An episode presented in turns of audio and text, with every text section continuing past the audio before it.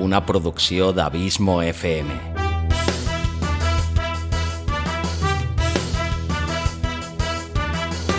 Vols gaudir del teu temps de lleure escoltant grans històries? Audiollibres i relats. Un podcast literalment literari.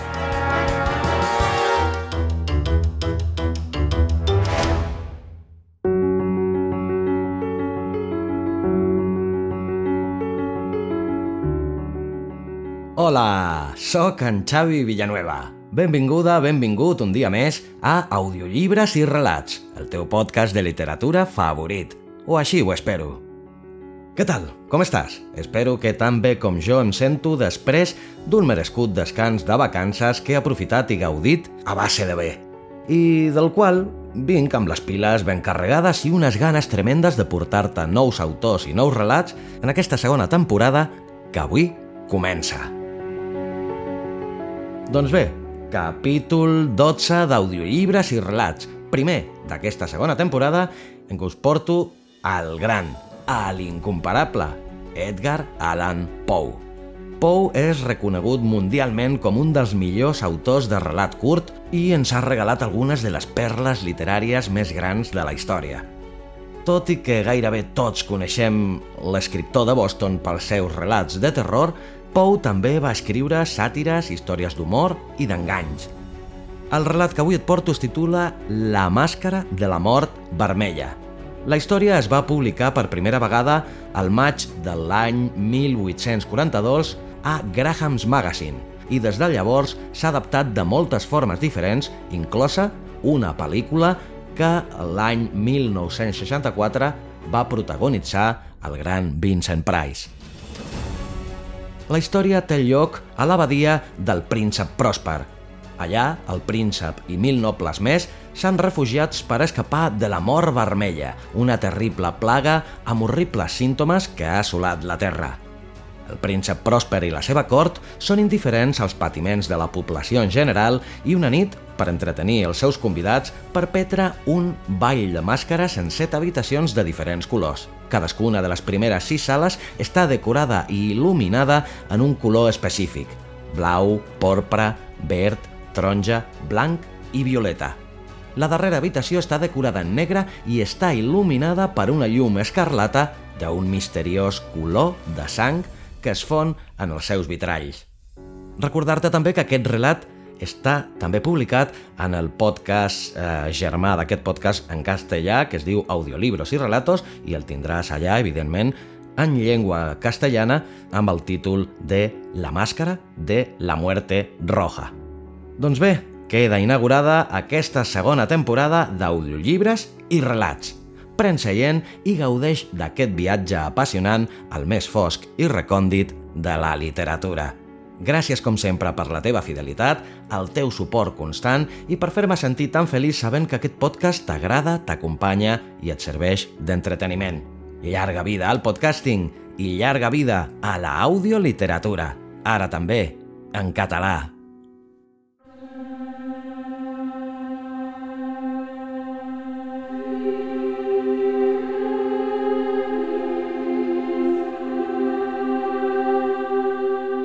La màscara de la mort vermella d'Edgar Allan Poe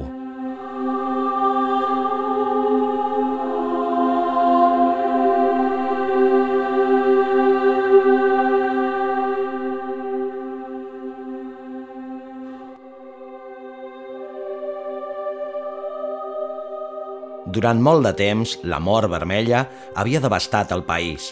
Mai una pesta havia estat tan fatal i horrorosa. La sang era el seu avatar i el seu segell, la vermellor i l'horror de la sang. Començava amb aguts dolors, un vertigen sobtat i després s'assagnava abundantment pels poros i venia la mort. Les taques de color porpra pel cos i especialment en la cara de la víctima eren la marca de la pesta que l'aïllaven de qualsevol ajuda i simpatia. La invasió, el progrés i el resultat de la malaltia eren qüestió de mitja hora. Però el príncep Pròsper era feliç, intrèpid i sagaç. quan els seus dominis van perdre la meitat de la població, va reunir un miler d'amics forts i de cor alegre, escollits entre els cavallers i les dames de la seva cort, i amb ells va constituir un refugi recòndit en una de les seves abadies fortificades. Era una construcció gran i magnífica, una creació del mateix príncep d'un gust excèntric però grandiós. L'envoltava un fort i elevat mur, amb les portes de ferro corresponents. Els cortesans, un cop a dins, van portar fargues i grans martells per soldar els forrellats. Van decidir atrinxerar-se contra els sobtats impulsos de la desesperació de l'exterior i impedir cap sortida als frenesís de l'interior.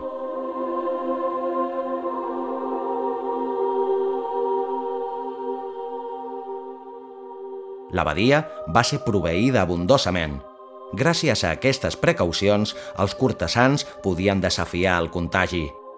Al món exterior, que s'arreglés com pogués. Mentrestant, seria una bogeria afligir-se o pensar-hi. El príncep havia proveït aquella mansió de tots els mitjans de plaer. Hi havia bufons, improvisadors, dansaires, músics, la bellesa en totes les seves formes i hi havia vi. A l'interior existia tot això, a més de la seguretat. A fora, la mort vermella.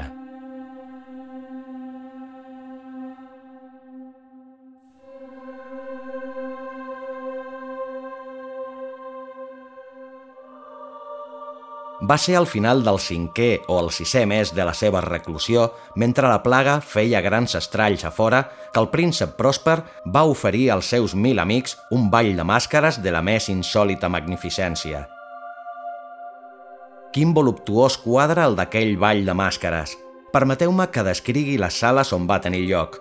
Eren set, en una sèrie imperial de cambres.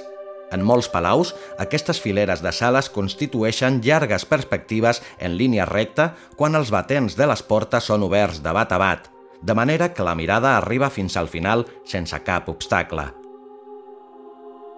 Aquí el cas era molt diferent – com es podia esperar del duc i de la seva preferència assenyaladíssima per les coses estranyes. Les sales estaven disposades d'una manera tan irregular que la mirada només podia albirar-ne una cada vegada. Al cap de 20 o 30 llardes hi havia un sobtat revolt i en cada racó un aspecte diferent. A la dreta i l'esquerra, enmig de cada paret, una finestra gòtica alta i estreta comunicava amb un corredor tancat que seguia les sinuositats de l'estança. Cada finestral era fet de vidres de colors que harmonitzaven amb el to dominant de la decoració de la sala. La que ocupava l'extrem oriental, per exemple, estava decorada en color blau i els finestrals eren d'un color blau viu. La segona estança estava ornada i guarnida de porpra i les vidrieres eren purpúries. La tercera, completament verda, i verdes les finestres. La quarta, ataronjada, rebia la llum a través d'una finestra ataronjada la cinquena, blanca, i la sisena, violeta. La setena sala estava rigorosament folrada amb draperies de vellut negre que recobrien tot el sostre i les parets i queien sobre un tapís de la mateixa tela i del mateix color. Però només en aquesta estança el color de les vidrieres no corresponia al del decorat. Els finestrals eren escarlata, d'un intens color de sang, Ara bé, en aquestes set sales no hi havia cap llum ni canelobre entre els ornaments d'or de les parets o del sostre. Ni llums ni espelmes, cap claror d'aquesta mena en aquella llarga filera d'habitacions. Però en els corredors que les envoltaven, exactament davant de cada finestra, s'aixecava un enorme trípode amb un bracer resplendent que projectava la seva claror a través dels vidres de colors i il·luminava la sala d'una manera enlluernadora. Es produïa així una infinitat d'aspectes canviants i fantàstics.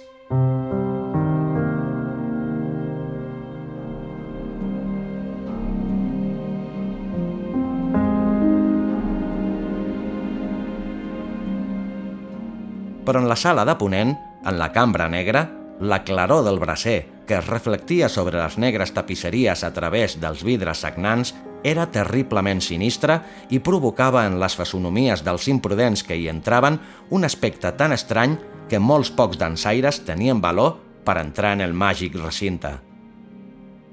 També en aquesta sala s'aixecava recolzant contra el mur de ponent un gegant rellotge de Venús. El seu pèndol es movia amb un tic-tac sort, passat i monòton.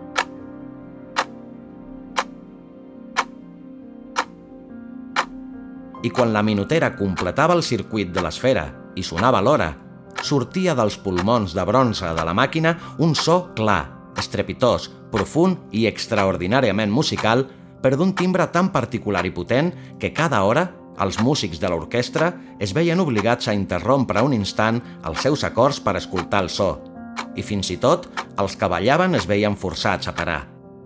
Una pertorbació momentània recorria aquella multitud i mentre sonaven les campanes es notava que els més vehements s'empalidien i els més sensats es passaven les mans pel front i semblaven sumir-se en una confusa meditació i somieig però un cop desapareixia completament l'eco, una lleugera hilaritat circulava per tota la reunió.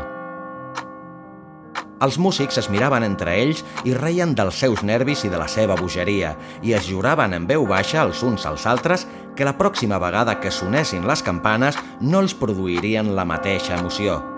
Però, quan fuixien els 60 minuts que comprenen els 3.600 segons de l'hora desapareguda, quan arribava una nova campanada del rellotge fatal, es produïen el mateix desconcert, la mateixa meditació i el mateix somieig que abans.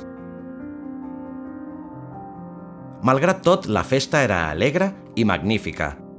Els gustos del duc eren molt peculiars. Tenia bon ull pel que fa a colors i efectes. Menyspreava els capricis de la mera moda – els seus projectes eren temeraris i salvatges i les seves concepcions brillaven amb una esplendor bàrbara. Molta gent el considerava un boig. Els seus cortesans sabien perfectament que no ho era. Amb tot, calia sentir-lo, veure'l, tocar-lo, per assegurar-se'n.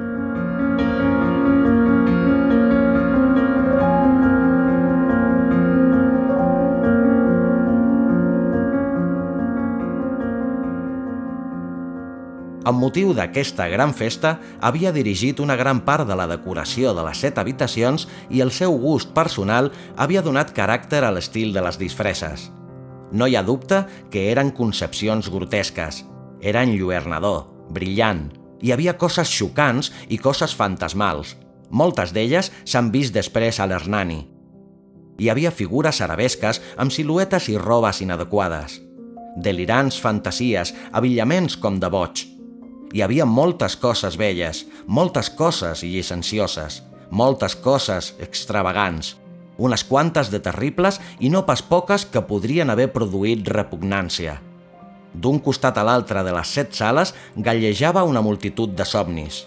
I aquesta multitud, els somnis, escargolava en tots els sentits, agafava els colors de les sales i feia que la salvatge música de l'orquestra semblés l'eco dels seus propis passos. De sobte, repica de nou el rellotge de Banús que és en la sala de vellut. Per un moment, aleshores, tot s'atura. Tot guarda silenci, excepte la veu del rellotge. Els somnis es glacen, s'aturen, però els ecos de la campana es van esvaint. No han durat sinó un instant i tot just desaparèixer, un riure mal reprimit plana per tot arreu. I un cop més, la música sona i els somnis viuen – D'una banda a l'altra, es cargolen més alegrement que mai i agafen el color de les finestres tintades distintament i a través de les quals flueixen els rajos dels trípodes. Però en la sala més occidental de la set, ara no hi ha cap màscara que s'hi atreveixi a entrar, perquè la nit va transcorrent.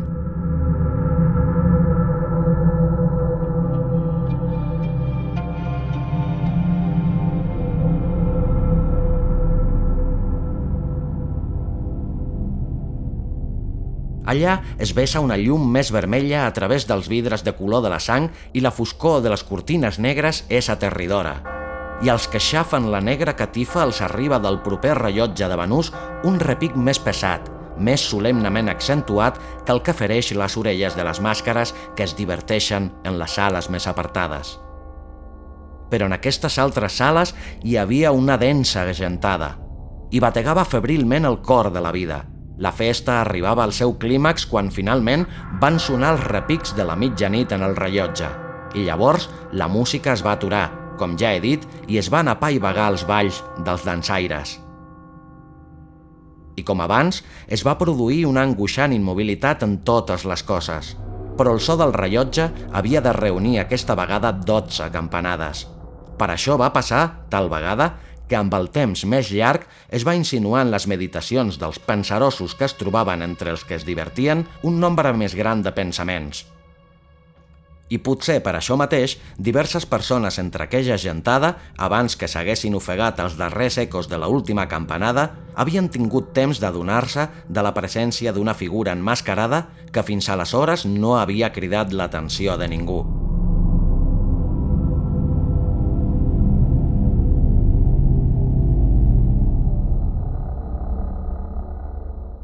I, en difondre's en un xiu-xiueig el rumor d'aquella nova intrusió, es va suscitar entre tots els concurrents una remor o murmuri significatiu de sorpresa i desaprovació. I després, finalment, el terror, el pànic i el fàstic.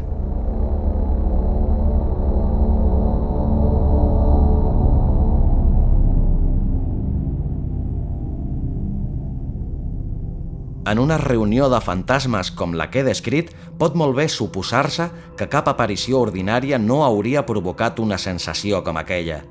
Si hem de ser francs, la llibertat carnavalesca d'aquella nit era gairebé il·limitada.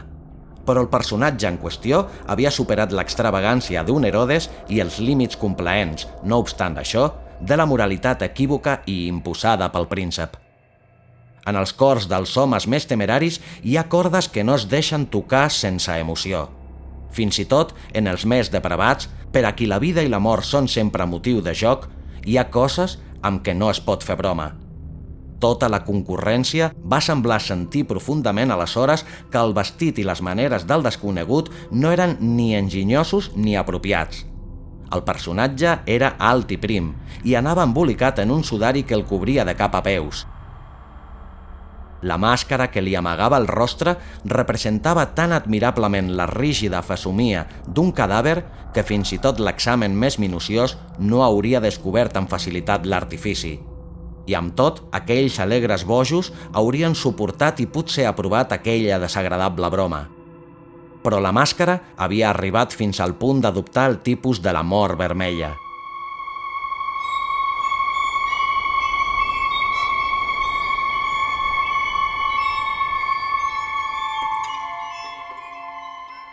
Les seves vestidures estaven tacades de sang i el seu ample front, com també la resta de faccions, estaven esquitxats amb l'horror escarlata.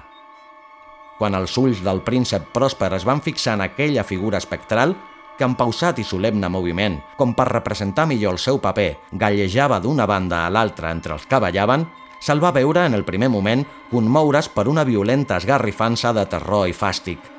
Però un segon després el front se li va tornar vermell d'ira. Qui s'atreveix? Va preguntar amb veu ronca als cortesans que eren al seu costat. Qui s'atreveix a insultar-nos amb aquesta burla blasfema? Agafeu-lo i desenmascareu-lo perquè sapiguem qui hem de penjar en els nostres merlets quan surti el sol.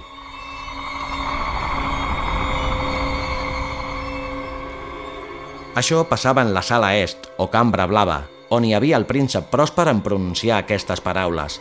Van ressonar clares i potents a través de les set sales, ja que el príncep era un home impetuós i fort i la música s'havia aturat quan va fer un gest amb la mà. Això passava en la cambra blava, on es trobava el príncep envoltat d'un grup de pàl·lids cortesans. Al principi, mentre parlava, hi va haver un lleuger moviment endavant d'aquest grup cap a l'intrus, que en aquell moment va estar també al seu abast i que ara amb pas tranquil i majestuós, s'acostava cada vegada més al príncep. Però, per un cert terror indefinit que la insensata arrogància de l'enmascarat havia inspirat en tota la concurrència, ningú no li va posar la mà al damunt per agafar-lo, de manera que, sense trobar cap obstacle, va passar a una llarda del príncep.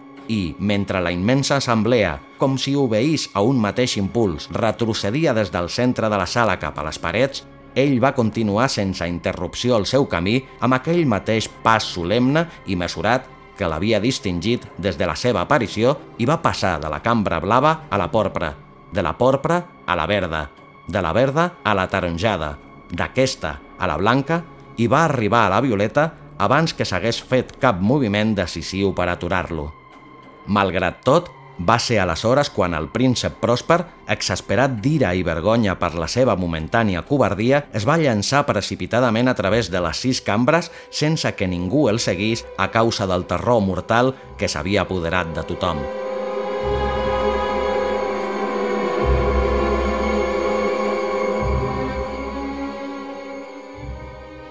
Brandava un punyal desenvainat i s'havia acostat impetuosament a uns tres o quatre peus d'aquella figura que emprenia la retirada quan aquesta, que havia arribat al final de la sala de vellut, es va girar bruscament i es va enfrontar amb el seu perseguidor.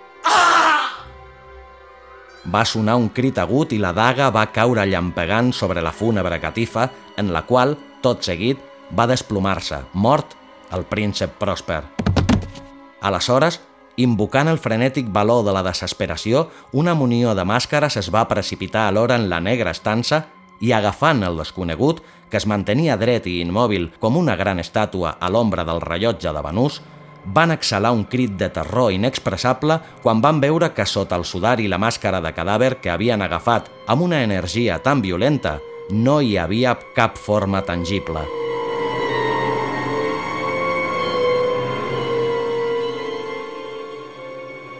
I llavors van reconèixer la presència de la mort vermella.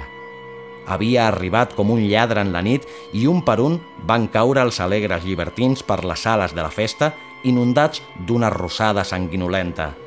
I cadascú va morir en la desesperada postura de la seva caiguda. I la vida del rellotge de Banús es va extingir amb la de l'últim d'aquells llicenciosos, i les flames dels trípodes es van apagar, i la tenebra, i la ruïna i la mort vermella van tenir sobre tot allò un domini il·limitat.